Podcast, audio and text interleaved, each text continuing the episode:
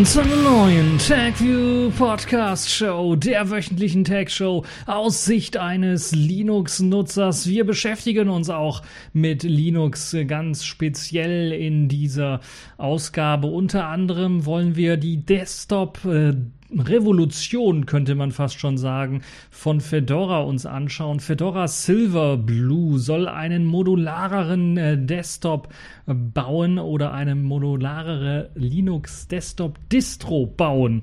Und da äh, schauen wir uns an, worum es sich dabei handelt. Dann äh, schauen wir uns äh, noch einmal an, was in der letzten Woche aufgeschlagen ist, nämlich Intel kommt mit dem Patchen nicht hinterher. Es geht um Spectre NG, Next Generation und äh, was es dort alles für Probleme gibt.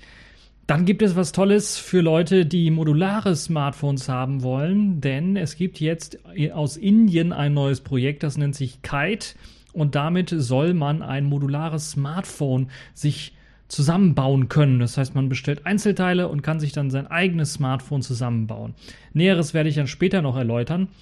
Und dann gibt es das Neueste von der Google I.O. Konferenz. Da sicherlich für viele interessant die neue Android P Vorschau, die bereits auch schon als Beta-Version angetestet werden kann. Denn die bekommt im Grunde genommen das gleiche, was iOS vor einigen Versionen bekommen hat, nämlich eine WebOS ähnliche Bedienung. Und ja, das äh, werde ich euch mal ein bisschen näher erläutern. Dann gibt es natürlich wieder die Kategorien in dieser Woche. Das ist zum Beispiel die Pfeife der Woche. Das ist diesmal die Agrarministerin aus NRW, die ja angeblich gehackt wurde. Und jetzt hat sich herausgestellt, ja, das stimmt nicht. Die wurde gar nicht gehackt. Und die kuriose Geschichte muss ich um, euch unbedingt erzählen, weil das ist wieder was zum Facepalmieren. Äh, dann gibt es die Distro der Woche. Das ist wieder ein bisschen was Eigenwerbung. Neptune ist in Version 5.2 erschienen. Bringt doch aber einige Änderungen auch im Unterbau mit, die dann für den einen oder anderen durchaus interessant sein könnten. Und dann haben wir noch Selfish der Woche. Dort habe ich einen kleinen App-Tipp für euch, für alle diejenigen, die das Terminal unter Selfish S lieben oder nicht so sehr lieben und nach einer Alternativen suchen, aber unbedingt ein Terminal benutzen wollen auf ihrem Smartphone. Dort gibt es nämlich ToeTerm. Term. Fangen wir also direkt an mit dem allerersten Thema. Fedora Silverblue soll modularen äh, Desktop bringen auf eine Distro oder einen modularen Desktop-Distro bringen. Nun ja, Fedora will, hat bereits angekündigt unter dem Teamnamen Silverblue an einer Initiative zu arbeiten, die vor allen Dingen Nutzern einen modulareren Desktop bringen sollen. Also nicht in Form von GNOME wird überarbeitet, sondern der Desktop-Nutzer selber hat einen modulareren Desktop, wo er eben Apps einfacher austauschen kann und wo er das ganze System einfacher aktualisieren kann als bisher. Jetzt fragen sich einige, warum? Wir haben doch schon das gute alte Paketsystem und bei Fedora wird doch auf äh, auf DNF gesetzt, auf RPMs gesetzt und das hat auch bisher wunderbar funktioniert. Ja, aber es ist ein sehr starres System und es hat natürlich einige Nachteile, weil ohne ein ButterFS-Dateisystem oder ohne einer speziellen Funktion, die vielleicht kompliziert in den Paketmanager eingebaut ist, ist ein Rollback eines Updates für ein Programm oder für das ganze System oder für eine bestimmte Bibliothek im System nicht so einfach möglich. Und nun arbeitet man an einem Konzept, das bereits schon als, ja, wir haben das vor ein paar Jahren auch bei Radio Tux angesprochen, das war das Pöttering OS-Konzept im Grunde genommen, so haben wir es, glaube ich, damals genannt wie das System in Zukunft, das Linux-System in Zukunft aussehen könnte. Und jetzt arbeitet man tatsächlich bei Fedora äh, daran, das jetzt auch für eine Desktop-Distro umsetzen zu können. Man möchte dabei auf die Containertechnik setzen, die ja bereits schon ausgebaut ist in den verschiedenen Projekten, Flatpaks vor allen Dingen. Und man hat da bereits natürlich auch mit dem Project Atomic, das bei Fedora eingesetzt wird, viel Erfahrung gesammelt und mit Red Hat's Upstream Community hat man zusammengearbeitet und möchte jetzt dieses Atomic-Konzept, das vor allen Dingen erst einmal natürlich für Server gedacht war, auch jetzt ein quasi Atomic Workstation draus machen, also für die Desktop-Varianten dieses Konzept dann auch anpassen und das wird unter dem Namen Silverblue dann gemacht. Der Entwickler ähm, oder einer der Entwickler, die sich dazu geäußert hat, ist Matthias Klasen und er hat in seinem Blog geschrieben, Zitat, wir wollen die Atomic Workstation so nehmen, wie sie heute ist und zu etwas umgestalten, das nicht nur für die wenigen nützlich ist, die das Konzept kennen, sondern für alle, die eine Workstation benötigen. Im Grunde genommen hat er hiermit gesagt, das soll Zukunft von Fedora sein, das soll die Zukunft der Linux-Distro sein für den Otto-Normalverbraucher. Und um dieses Ziel dann zu erreichen, müssen allerdings noch einige Arbeiten durchgeführt werden, weil ihr könnt euch das vorstellen, es hat schon etliche Jahre gedauert, bis Flatpaks und Snaps einigermaßen integriert sind in das System, integriert waren in das System oder sind, naja, sind immer noch integriert. Aber gerade diese Sandboxing-Geschichten, das ist alles noch kompliziert und hier und da stößt es immer noch an einige Grenzen, was bestimmte komplexe Aufgabenbereiche einiger Programme dann doch angehen. Dieses modulare Betriebssystem, Betriebssystem, soll innerhalb eines Jahres bereits schon fertiggestellt werden. Und anders als man das jetzt heutzutage so kennt, soll dann ein Basissystem nicht mehr mit RPMs aktualisiert werden, wie man das bisher gemacht hat, sondern es soll ein Image quasi ausgetauscht werden, wie man das eben bei Flatbacks auch kennt. Wenn ich ein Update für KDE Live als Flatback, ich weiß gar nicht, gibt es das als Flatback? Mit Sicherheit stimmt. Wenn ich das Update haben möchte, installiere ich im Grunde genommen ein neues Flatpak, wo im Grunde genommen alles drin ist, was KDE Live so braucht. Minus natürlich vielleicht eine Runtime-Abhängigkeit, die Flatpak auch noch hat, ähm, die beispielsweise Qt 5 und Plasma äh, und KDE Frameworks äh, beinhaltet. Vielleicht ein paar Plasma-Komponenten, ich weiß es nicht. Und das möchte man jetzt auf das Gesamtkonzept der Distro ähm, stecken. Das heißt, man wird wahrscheinlich weiterhin RPMs brauchen oder benötigen, um ein Basissystem zu bauen. Aber dieses Basissystem wird dann auch geflatpackt im Grunde genommen oder in ein Image reingepackt. Ob das jetzt Flatpak sein muss unbedingt, äh, weiß man nicht. Aber es werden auf jeden Fall Flatpaks sehr stark eingesetzt für die App-Welt. Äh, Grundlagen, damit dann das Betriebssystem aktualisiert werden kann, weil das ist ja das Spannende, weil dann wird im Grunde genommen das Image mit dem Fedora, was weiß ich, schieß mich tot, 27, was ich habe, wird ausgetauscht durch Fedora 28 oder 29.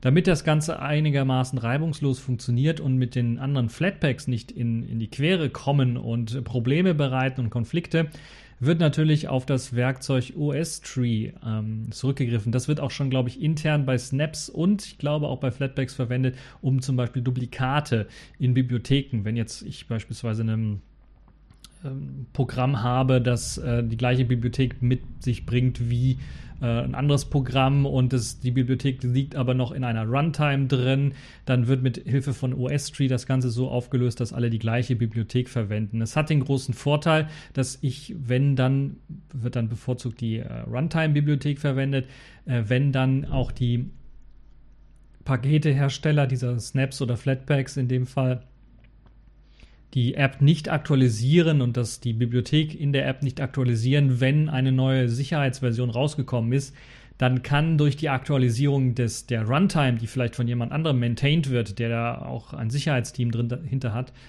kann dann das Update dieser Runtime ausreichend sein, um auch diese App zu fixen. Das ist ja ein großer Kritikpunkt, der immer wieder genannt worden ist bei diesen Containerformaten und der ja auch bei Docker ganz deutlich geworden ist, der im Serverbereich ja, das war im Serverbereich ja sehr groß eingesetzt wird.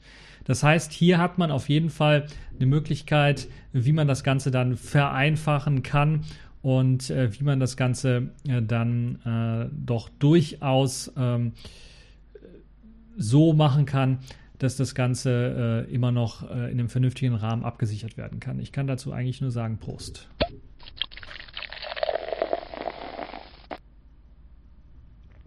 So, also OS-Tree wird eben dafür eingesetzt. Für Updates werden dann also nicht einzelne Pakete heruntergeladen, sondern es wird ein ganzes Abbild, eine Abbilddatei, ein Image heruntergeladen und dieses kann dann gestartet werden. Das Tolle dabei ist, dass das natürlich dann eben auch ein sogenanntes atomares, deshalb kommt der Name auch daher, atomares Update ist, also Atomic.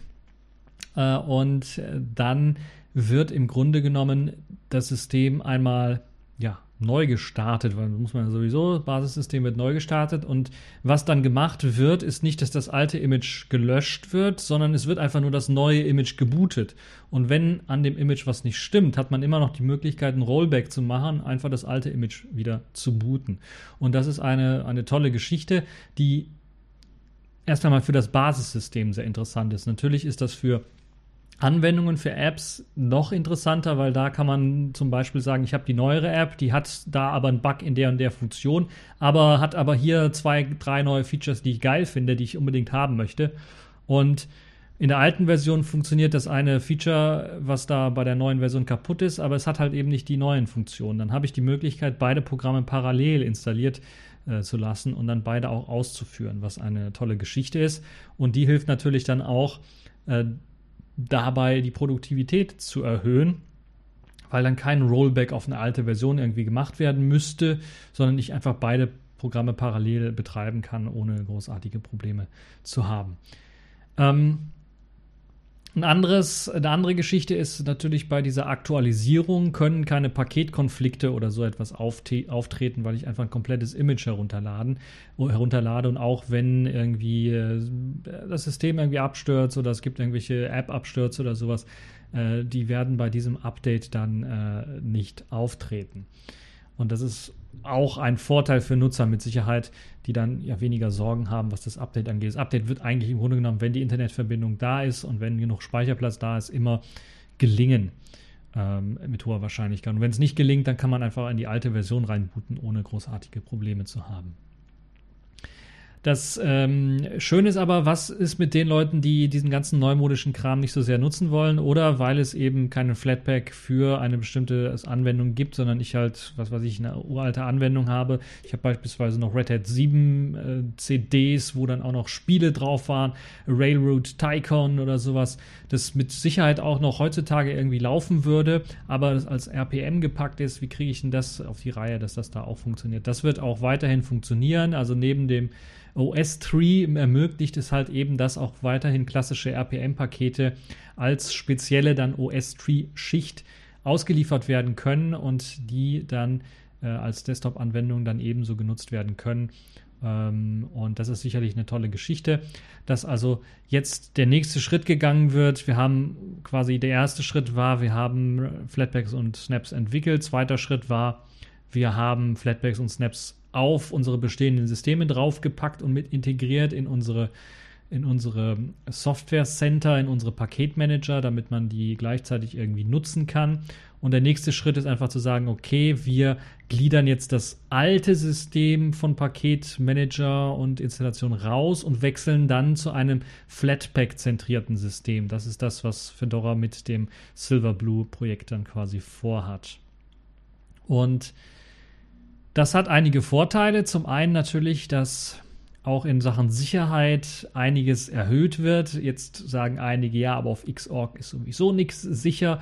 Das stimmt schon. Man äh, setzt ja bei Fedora auch bei einigen oder bei vielen Grafikkartentreibern oder vielen Grafikeinheiten, die freie Treiber besitzen, bereits auf die Wayland-Oberfläche und da würde die Sicherheit auf jeden Fall sich bemerkbar machen. Und zudem schadet es auch nicht, wenn man dann jetzt auch auf Xorg eine Sandbox laufen hat, in dem ein Programm läuft, woraus es dann zum Beispiel bestimmte Aufgaben und Sachen nicht äh, ausbrechen kann äh, aus diesen Geschichten. Und das ist sicherlich auch eine, ein, ein Sicherheitsplus, der dadurch gewonnen wird und der natürlich auch dem entgegenwirkt, was die große Kritik an Flatpaks, an Snaps und an App-Images so ist, eben die veralteten Bibliotheken in den Images selber, die eventuell vom Hersteller selber nicht zeitnah sicher mit Sicherheitsaktualisierungen äh, ausgestattet werden.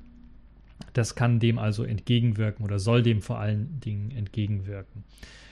Ja, äh, mich würde mal sehr stark interessieren, was ihr von der ganzen Chose haltet. Also was, was, was denkt ihr, ist so, dass ähm, ist das eine Möglichkeit, wie wie das in Zukunft auf einer Linux-Distro laufen wird? Oder wollt ihr davon Abstand halten erst einmal oder interessiert es euch dann doch? Weil es ja einige Vorteile bringt auf der einen Seite, aber natürlich ein paar Nachteile oder ja, ein paar Veränderungen mit sich bringt. Und Veränderung ist ja immer irgendwie so der Feind äh, äh der, der stabilen Desktops oder der stabilen Distros, würde ich mal behaupten.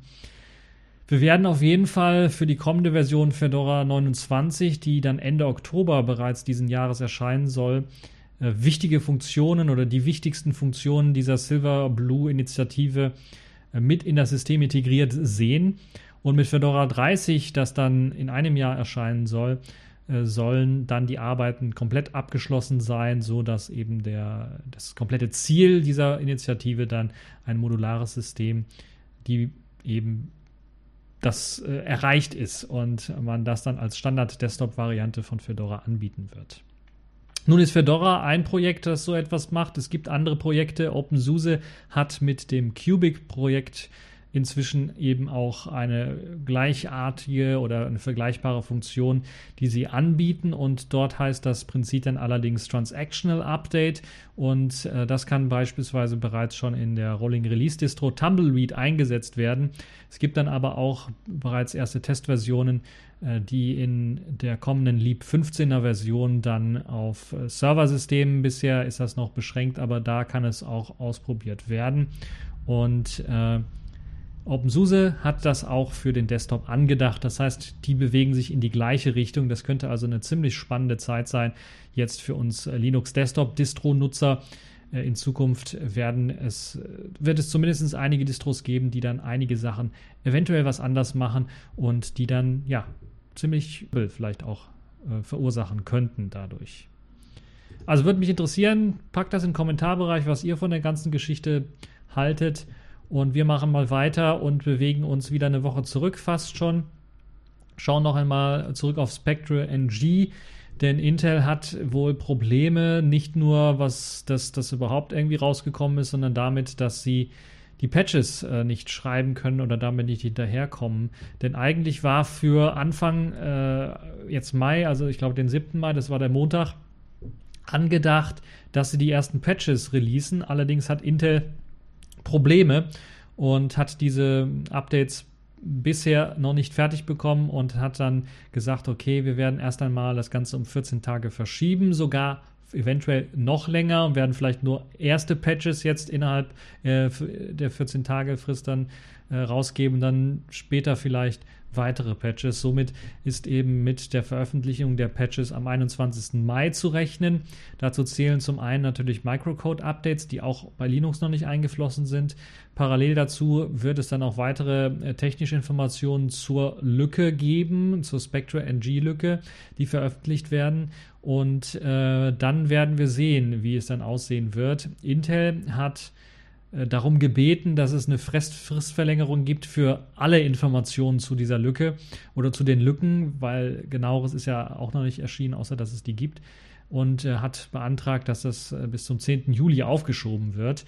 Äh, ob das dann tatsächlich so sein wird, werden wir sehen. Auf jeden Fall gibt es so ein großes Sicherheitsproblem. Man muss damit rechnen, dass ihr jetzt momentan mit unsicheren äh, CPUs arbeitet und unsicheren Systemen arbeitet, die nicht nur die neueren Prozessoren betrifft, sondern tatsächlich wirklich im Grunde genommen alle Core-i-Prozessoren oder auch die Xeon-Derivate, die auf dieser Technologie aufsetzen.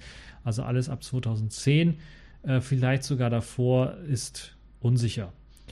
Und ähm, man hat jetzt auch herausgefunden, dass auch die ich glaube, besser aus Spectre teilweise ausgeschlossenen Atom-basierenden äh, Prozessoren. Also dazu gibt es ja gibt es ja Pentium und Celeron-Prozessoren und natürlich Atom-Prozessoren selber, die auf dieser Technologie basieren. Die sind jetzt ebenfalls von Spectre NG betroffen und dazu zählen zum Beispiel auch Tablets. Magnolia Tablet beispielsweise ist auch davon betroffen. Aber auch einige Smartphones, die mit dieser Intel-Prozessor ausgestattet sind, wenn ihr noch so ein Smartphone habt, oder ein paar Embedded-Geräte haben dann eben das Problem. Und es wird dann, das ist schon die Ankündigung, im August weitere Spectre NG Patches dann äh, geben. Also die gefährlichste Spectre NG-Lücke, da muss man noch länger warten. Da wird man auf den August vertreten oder vertröstet, dass das dort dann gefixt werden soll. Das ist eben die Lücke, die einem erlaubt, aus virtuellen Maschinen auszubrechen und dann auf die Hostmaschinen auf den Wirt-PC zugreifen zu können und dann andere VMs zum Beispiel attackieren zu können. Und das ist natürlich für all diejenigen, die jetzt Server mit VPSs bereitstellen, beispielsweise ein riesengroßes Problem, weil sie dann bis zum August äh, ja, mit der Angst leben müssen, dass sie komplett gehackt werden, also sie und ihre Kunden komplett gehackt werden, was natürlich schon ein, eine sehr konkrete Gefahr darstellt. Und ja, es ist, äh, es zeigt ganz deutlich, Intel hat im Großen und Ganzen richtig groß verkackt. Andere Hersteller haben das Problem natürlich auch, aber Intel ist einer der größten Hersteller mit der weitesten Verbreitung und sie kriegen es nicht auf die Reihe, die ganzen Geschichten zu patchen. Ähm, das wird also noch eine ziemlich ja, düstere Angelegenheit, würde ich mal sagen. Achtet also darauf, wenn es Neuigkeiten zu Spectre NG äh, gibt. Übrigens, was mir noch aufgefallen ist, das will ich noch erwähnen. Es gab damals, als Meltdown und Spectre herausgekommen ist, ein Medienecho, ein weites Medienecho außerhalb der Tech-Medienblase, die wir so haben, so beispielsweise in der Tagesschau oder glaube ich auch in der Heute äh, gab es, also den zwei großen öffentlichen rechtlichen Nachrichtensendungen für die Leute, die auf dem Mond wohnen, da gab es sogar Berichte über diese Lücke. Die gab es jetzt bei Spectre NG nicht. Hm. Obwohl die Lücken, glaube ich, noch schlimmer sind als Spectre selber, weil es sind mehr Lücken. Sie sind nicht gepatcht bisher. Na gut, man weiß auch nicht, noch nicht allzu viel, außer das, was damit gemacht werden kann und das Potenzial, was dahinter steckt. Trotzdem ist das schon eine also sehr erschreckende Geschichte.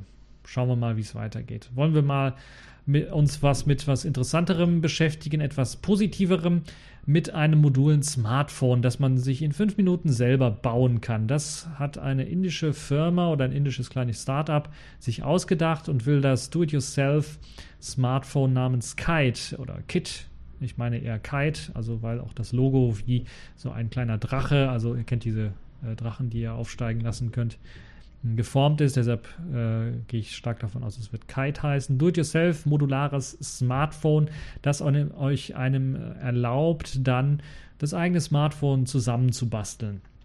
Das klingt so ein bisschen nach Lego und sieht ja teilweise auch wie ein bisschen was Lego aus und hat äh, nichts mit modernem Smartphone-Bau zu tun, das kann ich euch sagen. Also abgerundete Ecken, eventuell findet ihr sie noch, aber 2 zu 1 Displays und äh, ganz dünne äh, dünne Seitenränder um das Display herum. Das werdet ihr nicht finden. Das seht ihr auch schon auf dem ersten Screenshot, wenn ihr das Ganze seht. Da seht ihr äh, drei modulare Smartphone-Vorschläge hinten aufgestellt und vorne die einzelnen Teile, aus denen man das zusammenbasteln kann. Es ist aber schon ein ziemlich interessantes Projekt, wie ich finde, weil bisher modulare Smartphones ja eigentlich gescheitert sind. Das einzig modularere von denen, was auf den Markt gekommen ist, was recht clever ist, aber was, ja, sagen wir mal, nicht so sehr durchgestartet ist, ist das Fairphone 2. Dort hat man eben die Modularität, wenn eine Komponente kaputt geht, kann ich dort einfach die austauschen. Oder wenn eine Komponente einfach so veraltet ist wie die Kamera, gibt es ein neues Kameramodul, was ich kaufen kann, dort einsetzen kann und habe hab dann bessere Fotos, die ich dann machen kann. Das ist also eine schöne Geschichte. Und das ist so der einzig große Erfolg, den es so gab. Ansonsten ist mir nichts bekannt, was so richtig großen Erfolg hatte. Die Projekte, die sich versucht haben, selbst Google, ist äh, dann nicht, will ich nicht sagen, gescheitert, aber sie haben es aufgegeben, einfach schon in der Planungsphase.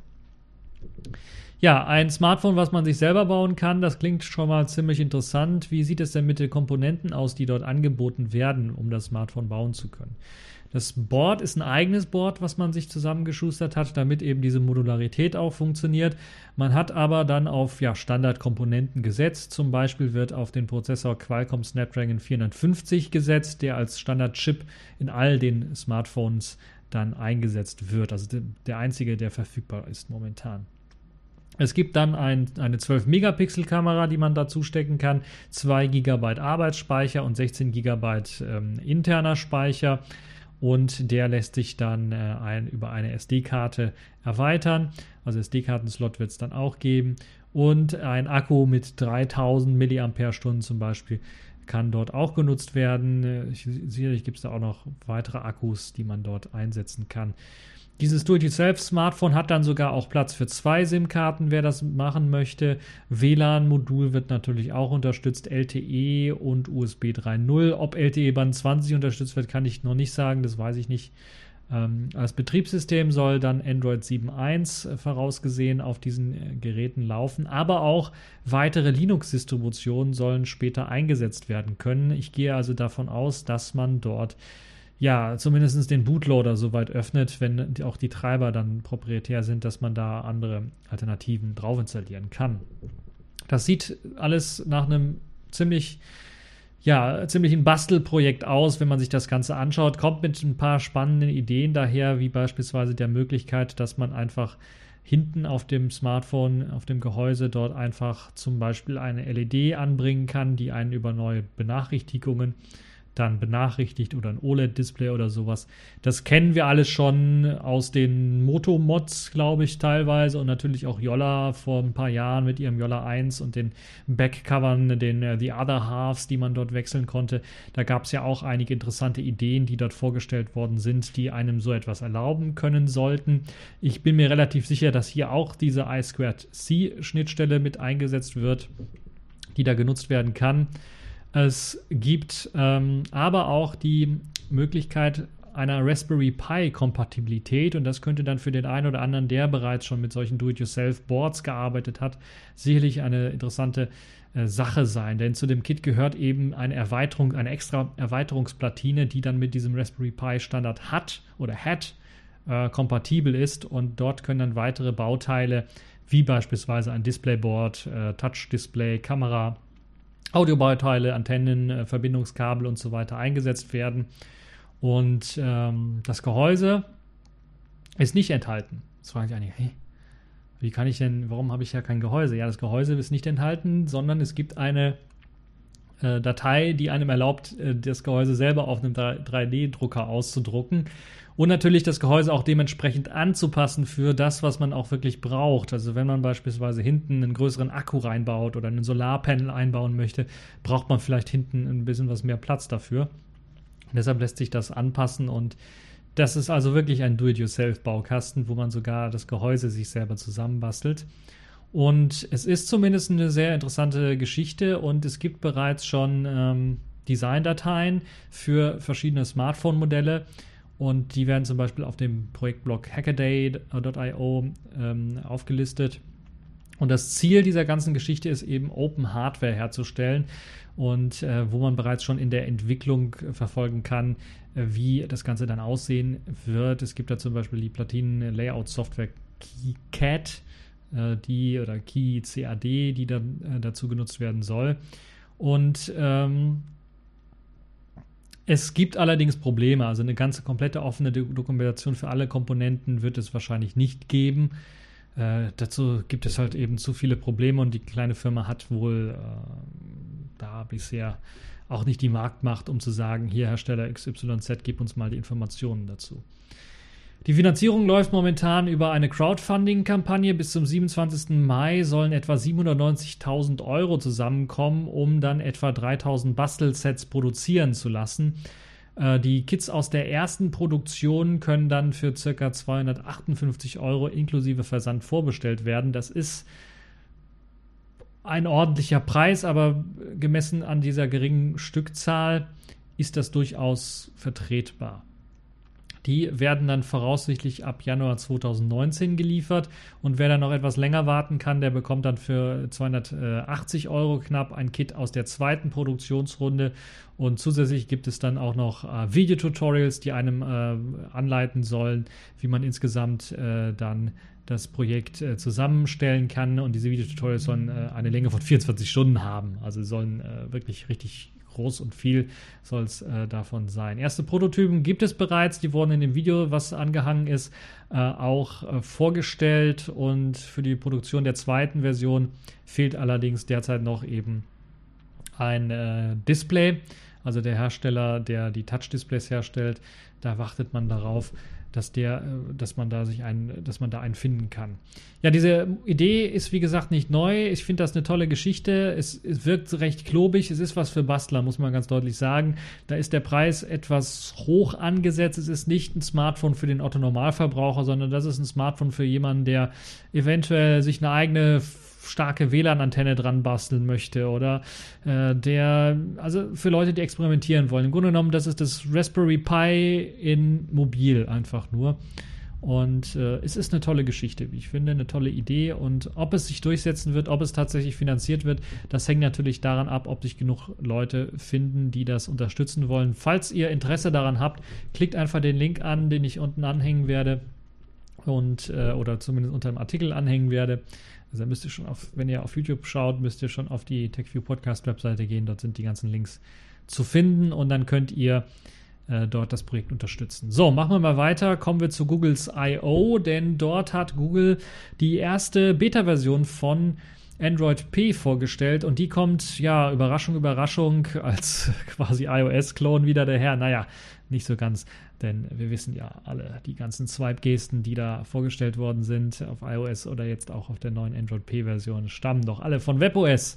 Und jetzt hat man eben diese WebOS-Gesten auch in Android P mit integriert. Man hat dazu ähm, die untere Leiste, wo es den Zurückknopf gibt, den Home-Button und die Multitasking-Ansichtsknopf gibt, umgestaltet in der Hinsicht, dass es nur noch einen Knopf quasi gibt oder ein, es sieht auch nicht mehr aus wie so ein Knopf, der sieht aus wie ein Slider, so ein bisschen. Und den hat man dort in der Mitte platziert und der dient einmal als Home-Knopf. Wenn man draufklickt, ist das der normale Home-Button. Wenn man aber daran eine Wischgeste macht, nach oben swiped, kommt man in die Multitasking-Ansicht und hat dann dort die Möglichkeit, äh, zwischen den offenen Programmen zu wechseln. Ja, echtes Multitasking ist es ja nicht, aber zur technischen Geschichte kommen wir ja später noch. Äh, in dieser Multitasking-Ansicht werden einem quasi Screenshots ja präsentiert von den Anwendungen. Die laufen ja nicht wirklich weiter, aber zumindest möchte Google dort eine Möglichkeit bieten, die einem erlaubt, Copy and Paste zu machen. Das heißt, Texte sollen erkannt werden und dann kann ich dann zum Beispiel auch aus dieser Multitasking-Ansicht äh, der neuen, die wie so eine Karussellform angeordnet ist, also quasi eine flachere Version von dem, was iOS anbietet. Oder ganz klassisch, wie man das auf WebOS gewohnt war, so sieht es aus. Äh, soll es dann einem ermöglichen, Text auch zu kopieren aus dieser Ansicht heraus und in Zukunft eventuell sogar einzufügen in Programme. Das stelle ich mir etwas schwierig vor, vor dem Hintergrund, wie dieses ganze Zeugs funktioniert, bisher funktioniert, ich habe Android P noch nicht ausprobiert, aber wie es bisher funktioniert, laufen die Programme ja nicht wirklich im Hintergrund in dieser Multitasking-Ansicht, sondern es sind einfach nur Screenshots von diesen Programmen, die dort zu sehen sind. So. Android P wird allerdings noch einige weitere Veränderungen mit sich bringen. Unter anderem wird der Zurückknopf nicht wegfallen durch eine Wischgeste, sondern er wird dann kontextsensitiv eingeblendet. Also er wird nur eingeblendet, wenn es Sinn macht. Das hat einige Vorteile, weil dann natürlich mehr Platz unten ist und äh, dieser Knopf wegfällt, wegfallen kann in den allermeisten Fällen und man dann nur noch diese ja, diesen plattgedrückten Home-Knopf dann hat, so will ich mal sagen. Und dieser plattgedrückte Home-Knopf, der so ein bisschen aussieht wie ein Slider, der kann auch sliden. Denn wenn man den anfasst und nach links und rechts slidet, kann man zwischen Anwendungen wechseln, die man zuletzt geöffnet hat. Also im Grunde genommen diese Multitasking-Ansicht, die man hatte, wenn man ein bisschen was nach oben swiped, das äh, quasi kann man dann auch machen, indem man nach links und rechts swiped, dann wechselt man direkt zur linken oder rechteren äh, App, die sich daneben befindet. Das soll gut funktionieren. Auf den ersten Videos sieht das schon äh, ziemlich ordentlich aus. Eine weitere Funktion, man hat jetzt global die Möglichkeit, immer den App-Drawer zu starten. Dazu wird einfach nur, also wird von, es gibt einen kleinen Swipe von unten nach oben auf dem Button, um die Multitasking-Ansicht zu öffnen. Swipet man aber ein bisschen was weiter nach oben oder swipet man dann noch einmal nach oben, kommt dann, kommen dann die Apps und dann äh, sieht man den App Drawer mit eben der Möglichkeit, Apps zu starten. Das ist eine tolle Funktion, die hat mir ja, die gefällt mir ja bei ähm, Selfish S schon ganz groß, dass wenn ich da schon irgendeine App zum Beispiel aufhabe, beispielsweise ich habe mein ähm, meinen Webbrowser offen und habe da jetzt eine URL für, ein, äh, für einen Podcast kopiert, muss ich jetzt nicht unbedingt auf den Homescreen und dann in den Drawer reingehen. Um, kann ich einfach von unten nach oben swipen, bin in meinem App-Menü und kann dann direkt meinen Podcast-Client aufrufen und dann die URL dort einfügen. Das wird jetzt in Zukunft mit äh, Android P ebenso funktionieren. Das ist also eine tolle Geste, die mit drin ist. Die einem erlaubt, dann äh, das zu machen. Es gibt schon ein paar Vergleichsvideos, wer das alles sehen möchte, mit iOS beispielsweise. Was mich wundert, ist, dass keiner auf die Idee gekommen ist, das vielleicht mit WebOS zu vergleichen oder mit Selfish OS, das ja auch noch existiert und das auch sehr stark auf Swipe-Gesten setzt. Nun ja, äh, vielleicht wissen die Leute es einfach nicht besser. Es gibt auch eine Live-Demo, die verlinkt ist in dem Artikel, den ich verlinke. Und äh, dann wird auch nochmal ganz genau gezeigt und erklärt, wie das Ganze dann aussehen wird. Ab Juni 2018 18 will äh, Google App-Entwicklern ersten Zugriff auf äh, neue Funktionen äh, gewährleisten. Und äh, dann wird es eben auch noch äh, weitere App-Actions geben, äh, die sich vor allen Dingen dann auch in die Suche integriert, äh, integrieren lassen. Und äh, viele weitere Funktionen werden dann dort auch Klickarbeit ersparen und bestimmte Aktionen können dann ausgeführt werden. Das wird alles dann in der Zukunft äh, rauskommen. Seit der Alpha-Version von Android P ist auch bekannt, dass die Lautstärkeanzeige sich äh, ändern wird. Das sieht man jetzt auch auf der Beta-Version von Android P, die man schon für einige Geräte installieren kann. Also die Google Pixel-Geräte zum Beispiel, aber auch das Sony Xperia XZ2 und ich glaube ein paar andere Geräte werden da unterstützt. Die Lautstärkeanzeige wird jetzt nicht mehr horizontal oben angezeigt, sondern diese wird jetzt äh, quasi neben der Lautstärke-Wippe auf der rechten Seite meistens äh, angezeigt in der vertikalen und äh, dort wird das Ganze so gemacht, so gelöst, dass nur noch die Lautstärke der Medien geregelt wird. Standardmäßig wird also nicht mehr der Klingelton, die Klingeltonlautstärke dort geregelt, sondern da muss man zumindest bei dieser Vorab-Version noch in das Menü reinspringen, um das regeln zu können. Ist für den einen oder anderen Vorteil, der sich genervt hat äh, oder geärgert hat darüber, dass er jetzt die Klingeltonlautstärke ändert anstatt die Medienlautstärke. Äh, der wird äh, das Problem dann in Zukunft nicht mehr haben. Wie es dann weitergeht, ob das noch weiter bearbeitet wird, ich kann mir durchaus vorstellen, dass man da vielleicht noch weitere Slider einblenden lassen kann, ohne direkt ins Menü springen zu müssen, um weitere andere Lautstärke-Möglichkeiten dann einzustellen. Äh, was aber neu ist, ist die, die Möglichkeit mit äh, dem Druck auf die Power-Taste und Lautstärke hoch in den Stummmodus zu wechseln. Also anstatt einen Slider wie bei iOS zu haben, wo man in den Stummmodus wechseln kann oder eine andere Geste oder irgendwas, kann man jetzt hier einfach äh, durch Drücken dieser zwei Tasten in den Stummmodus wechseln. Und auch wieder zurück natürlich.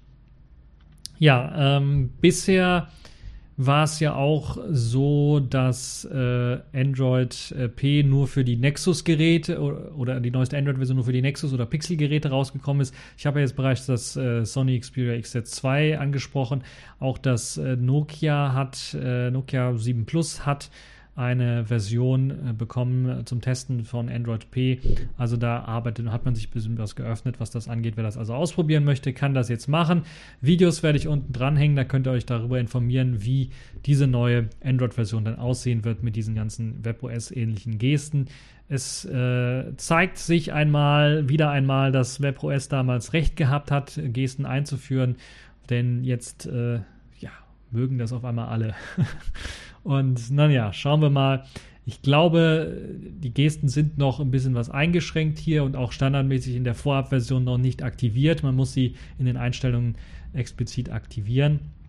Es gibt noch ein bisschen was Verbesserungspotenzial. Es gibt ein paar interessante Ideen. In der Multitasking-Ansicht beispielsweise werden oben die Tasks angezeigt und unten werden Programmvorschläge für den App Drawer angezeigt die so die häufigsten Programme sind, die man so aufgerufen hat und sowas, um dann Programme auch launchen zu können, sehr schnell. Ich kann mir durchaus vorstellen, dass man da sicherlich, weil man oben und unten noch Platz hat, weitere Informationen reinbauen kann irgendwie und da vielleicht das Ganze noch verfeinern kann. Wir werden sehen, bis zur finalen Version wird sich eventuell äh, noch etwas tun, ein bisschen was an, an dem Feinschliff wird man da arbeiten.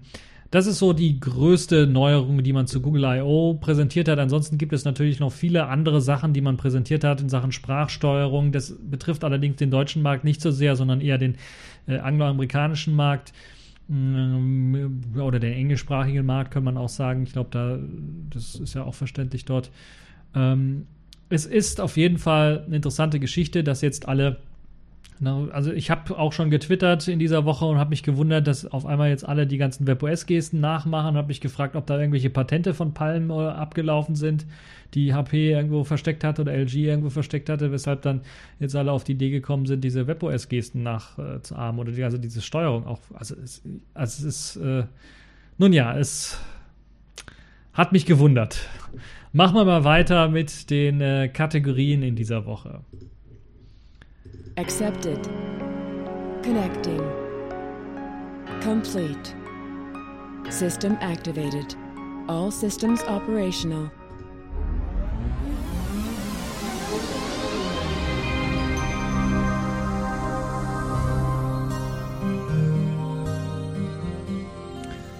Ja, und da machen wir weiter mit der Pfeife der Woche. Das ist diesmal die Agrarministerin aus NRW, Schulze Vöcking, die ja vor ein paar Wochen angeblich von einem Hackerangriff berichtet hat auf ihren Fernseher, wo dann auf einmal ein Video abgespielt worden ist aus dem NRW-Landtag, wo sie eine Rede gehalten hat.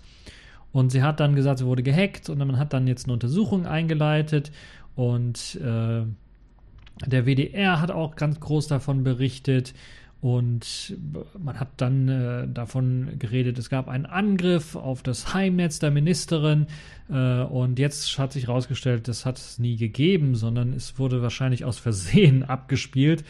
Ähm, denn man hatte auf dem, man hat das Fernsehgerät untersucht, man hat das, äh, den Haushalt untersucht und man hat dann herausgefunden, es war einfach kein Hack oder sowas, sondern dort hat einer einfach die Option benutzt, die einem ermöglicht, weil euer Smart TV ein WLAN-Netzwerk aufbaut, äh, die Option benutzt, dass man da von einem Smartphone oder von einem anderen verbundenen Gerät einfach sagen kann, wenn man YouTube anklickt, hier, ich möchte das auf meinem Smart TV anschauen und dann wird der Smart TV automatisch in den YouTube-Modus gestartet und spielt das Video ab. Diese Funktion hat man genutzt und die hat man anscheinend aus dem Heimnetz ähm, genutzt. Da hat sich also keiner reingehackt oder sowas, sondern das war irgendeiner, der Zugriff auf das Netzwerk hatte, also ein Familienmitglied oder sonst wer, der oder Nachbar, ich weiß ja nicht, ob das WLAN eventuell dort oder das Netzwerk geteilt wird mit Kollegen und äh, Nachbarn und so. Auf jeden Fall sieht es halt so aus, dass jetzt kein großer Hack dahinter war, die Polizei und wer, was, was weiß ich, wer da noch alles untersucht hat. Äh, Strafanzeige wegen Einbruch wurde ja gestellt. Alles das hat sich als Pustekuchen herausgestellt. Das hat einfach einer aus Versehen oder mit Absicht, ein Familienmitglied oder jemand, der Zugriff auf das Netzwerk hatte, also hat sich niemand reingehackt, hat dieses Video auf diesem Fernseher dann wiedergegeben. Und äh, es ist, spricht, spricht schon Bände, dass sich derjenige, der das gemacht hat, nicht gemeldet hat äh, als die Sache hochgekocht ist. Das ist das eine, dass es also wirklich zur Untersuchung kam und das erstmal hochoffiziell herausgefunden werden musste. Und äh, es ist also schon, spricht auch Bände dafür, was so das Technikverständnis angeht in der Gesellschaft, würde ich mal fast schon sagen. Also es ist ja jetzt nicht so, dass man davon ausgeht, dass die Ministerin äh, jetzt ähm, so alt ist, dass sie überhaupt keine Ahnung hat, wie Technik funktioniert und sich eventuell auch gar nicht mehr dafür interessiert, dann wäre sie vielleicht auch als Ministerin nicht so sehr geeignet, sondern also sie gehört schon zu einer jüngeren Generation, sagen wir mal so, die mit der Technik auch mit aufgewachsen ist, so ein bisschen. Und dann wundert mich es doch schon, dass man ähm, die Anzeichen, also vielleicht hat man das Feature auch nie benutzt, aber das ist halt die, das Wundern eines Technikers darüber, dass die Leute halt irgendwie die Technik nicht begreifen, die sie sich nach Hause holen und die sie benutzen und die ganzen Features und Funktionen. Aber das ist wahrscheinlich bei einem Autoverkäufer, ein Auto mit tausend großartigen Funktionen, Tempomat, Spurhaltassistent und Blinkwarnungs-, äh, Totwinkelassistent und so weiter alles verkauft. Wenn da ein Typ einfach kommt und sagt, ich fahre Auto. Geradeaus, Lenkrad, Blinker und Gänge, mehr brauche ich nicht. Ähm, wundert sich wahrscheinlich dann auch, wenn auf einmal da irgendwie das Lenkrad vibriert oder sowas und er dann in die Werkstatt fährt und man ihm dann sagt, ja, das ist der Spurhalteassistent oder was auch immer. Also, es ist schon ein sehr Kuriosum, deshalb Pfeife der Woche auf jeden Fall, weil dieser ganze Popanz wurde jetzt aus Steuergeldern bezahlt, muss man sagen. Also da wurde eine ganze Untersuchungskommission eingeleitet, es wurde Strafanzeige gemacht, die Polizei musste antreten, musste das Ganze untersuchen und ähm, da wurde also keiner bedroht irgendwie, wie das anfänglich so der Fall war und man gesagt hat, oh, jetzt werden unsere Politiker bedroht hier, das kann doch nicht sein, sondern es hat sich herausgestellt, da hat einer einfach mal einen falschen Knopf gedrückt und dann wurde das Ganze auf dem Fernseher abgespielt. ist, ist eine lustige Sache. Ich würde darüber lachen, wenn das halt eben nicht eben dazu geführt hat, dass das überall von berichtet worden ist, dass nicht zurückgezogen worden ist, weil der WDR hat ganz groß berichtet. Ich glaube sogar irgendeiner der großen äh, Tageszeitungen hat davon berichtet. Und äh, jetzt, wenn dann rauskommt, ja, es war kein großer Hack, sondern da hat einer aus Versehen, weil er die Technik nicht bedienen konnte, einen Fehler gemacht. Oder weil er sich verklickt hat, das kann ja auch mal passieren. Das muss ja nicht heißen, dass er die Technik nicht bedienen kann. Und das steht dann natürlich nirgendwo groß irgendwo in den Zeitungen oder in den Medien. Es ist schon peinlich. Es ist wirklich schon peinlich. Nun ja, die Pfeife der Woche damit zurecht unsere Agrarministerin hier in Nordrhein-Westfalen, die Frau Schulze-Vöcking. Machen wir mal weiter mit der Distro in dieser Woche und das ist wieder ein bisschen was Eigenwerbung, gebe ich ganz offen zu. Es ist nämlich Neptun 5.2. Das ist also ja, das zweite große Release der Neptun 5er Version. Das dritte große Release. Neptun 5.0 war ja auch noch da.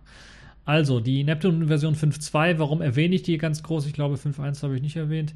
5.2 bietet halt eben neues aktuelles ISO, aber es bietet einige Veränderungen auch im Basissystem. Wir machen das natürlich nicht, sondern das wird von Debian Stretch Backports übernommen, also der Debian Stable Variante und dort ist zum Beispiel der neue Grafikstack basierend auf Mesa 1739 und libdrm 2491 erschienen und das sorgt natürlich dafür, dass viel mehr Grafikkarten, moderne Grafikkarten unterstützt werden zum einen, zum anderen natürlich auch die älteren Grafikkarten deutlich besser unterstützt werden, wenn es um 3D-Leistung geht.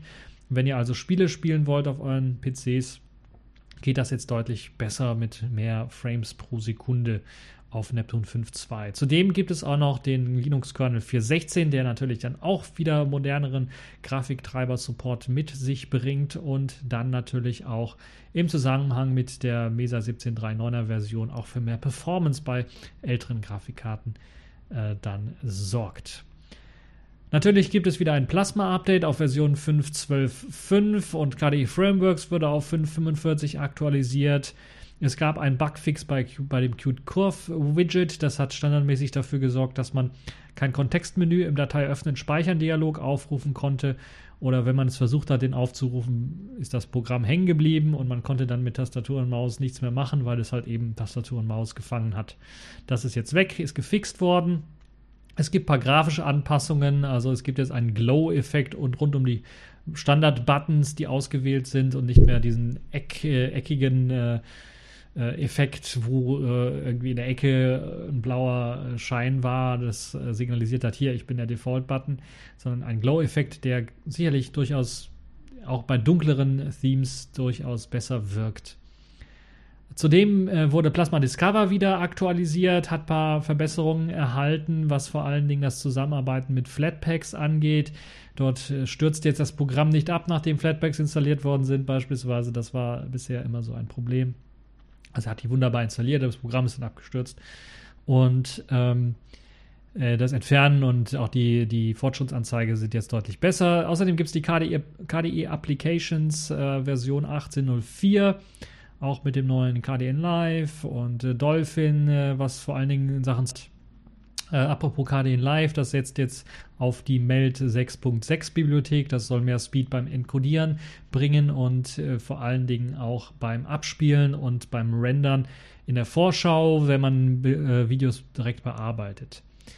Der Chromium 66 sorgt dann für ein schnelleres Browsing-Gefühl, ein sicheres Browsing-Gefühl.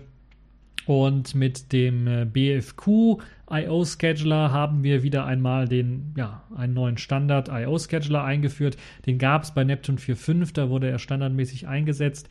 Wir sind äh, bei Neptune 5 und 5.1 noch auf den CFQ aufgesetzt, der auch ein paar Patches ja vom BFQ übernommen hat aus der damaligen Version. Jetzt aber ist BFQ im Linux-Kernel mit drin und wir haben bei unseren Tests festgestellt, er ist immer noch äh, für, nicht nur für ganz normale Festplatten, sondern auch für SSDs, wenn viel I.O. anfällt, wenn es zu Engpässen kommt in, in Sachen I.O., sorgt er halt immer noch dafür, dass es deutlich flinker reagiert, das System auf Eingaben. Äh, Im, mit dem CFQ-Scheduler beispielsweise gab es äh, bei DDs, wenn man mal ein Image auf dem USB-Stick kopiert hat, kam es dann bei I.O.-Engpässen dazu, dass die Maus sich nicht mehr bewegt hat und man da irgendwie warten musste, bis das I.O. fertig war, bis man wieder vernünftig mit dem System arbeiten konnte.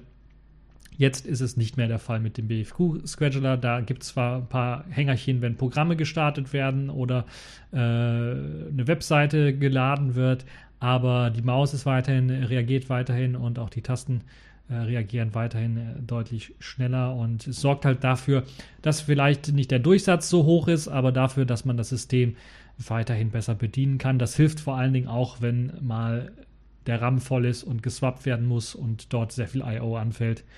Äh, also kann man da durchweg mit äh, guten Reaktionszeiten rechnen, was das angeht. Für die Leute, die Neptune 5.1 oder 5.0 installiert haben, die können ganz einfach updaten. Wer den BFQ IO Scheduler haben möchte, muss zusätzlich das Paket Neptune Settings BFQ installieren. Ansonsten wird der standardmäßige CFQ weiterhin verwendet. Ansonsten kriegt er den Rest der Pakete automatisch eingespielt. Ja, das war's. Neptune 5.2. Wer das ausprobieren möchte, kann auf die verlinkte Webseite klicken. Dort gibt es einen Download-Button. Einfach mal ausprobieren. Feedback geben. Ich und äh, mein Team quasi, wir würden uns freuen, äh, wenn ihr da Feedback gebt. So, kommen wir zum, zur nächsten Kategorie in dieser Woche und das ist in dieser Woche TOEI Term, ein, ähm, eine Alternative für Fingerterm. Fingerterm ist das Standardterminal, was man sich freischalten kann, wenn man in den Entwickleroptionen sagt, ja, ich möchte äh, den Entwicklermodus aktivieren, dann wird das äh, Fingerterm installiert. Das hat hier und da ein paar Problemchen und es hat vor allen Dingen keinen nativen, kein natives Aussehen, sondern es wirkt immer so wie so ein separates Programm. Und dessen hat sich jetzt TOEI-Term angenommen. Es ist im Grunde genommen ein Fork von Fingerterm und man hat auf dessen Basis jetzt ein nativere Aus, äh, nativeres Aussehen dann gebastelt, mit ein paar Verbesserungen auch, was die, was die visuellen Glitches angeht. Vor allen Dingen zum Beispiel der Cursor, der war ja manchmal hatte der Probleme gemacht. Äh, zum Beispiel. Aber auch viele Einstellungsoptionen sind jetzt im Selfish Design gehalten, im Silica Design gehalten und es gibt jetzt standardmäßig Support für ähm, für die grafische Ausgabe bzw. für Farben im Terminal selber. Äh, die Standardfarben, die man auch von einem Linux-Desktop her kennt, die werden jetzt dort verwendet. Das äh, ist also mit dabei.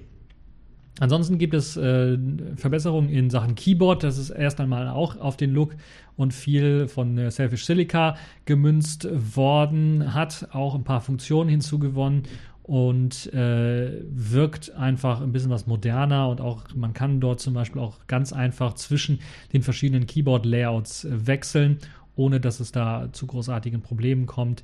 Äh, vorher war immer das Problem, wenn ich zum Beispiel vom englischen Keyboard-Layout aufs, aufs Deutsche gewechselt bin, dann waren irgendwie die Tasten abgeschnitten von der Seite und ich musste das Programm beenden, neu starten, damit halt äh, alles wieder gestimmt hat. Das ist das eine. Das andere ist natürlich dann auch, es gibt Verbesserungen in Sachen äh, Keyboard, wenn es im Landscape-Modus läuft. Also für Leute, die das zum Beispiel auf dem äh, Tablet einsetzen, ist das sicherlich eine tolle Geschichte. Und es wird vor allen Dingen sehr stark weiterentwickelt. Es gab jetzt innerhalb von wenigen Wochen äh, fünf, sechs neue Versionen oder sechs Updates für, für die Version und dort wird eine ganze Reihe eben verbessert und angepasst. Also wer viel mit dem Terminal auf dem Smartphone selber arbeitet, sollte sich ToyTerm mal anschauen. Das ist sicherlich eine tolle Geschichte. Und das ist die App, die Selfish App in dieser Woche. Und damit kommen wir auch schon zum Ende dieses TechView Podcast, dieser TechView Podcast Show. Ich hoffe, es hat euch gefallen, ihr habt Spaß daran.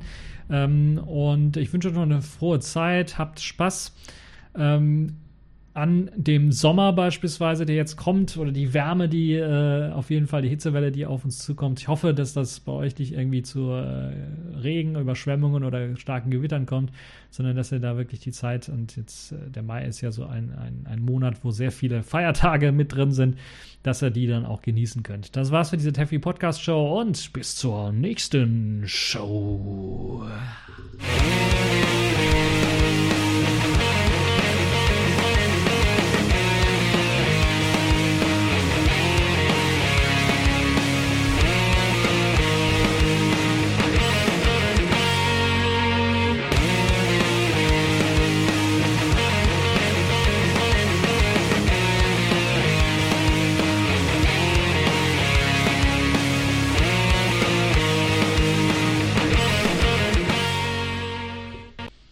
Sehe gerade in meinem Aufzeichnungsprogramm, es gab ein, eine Sekunde einen Überlauf.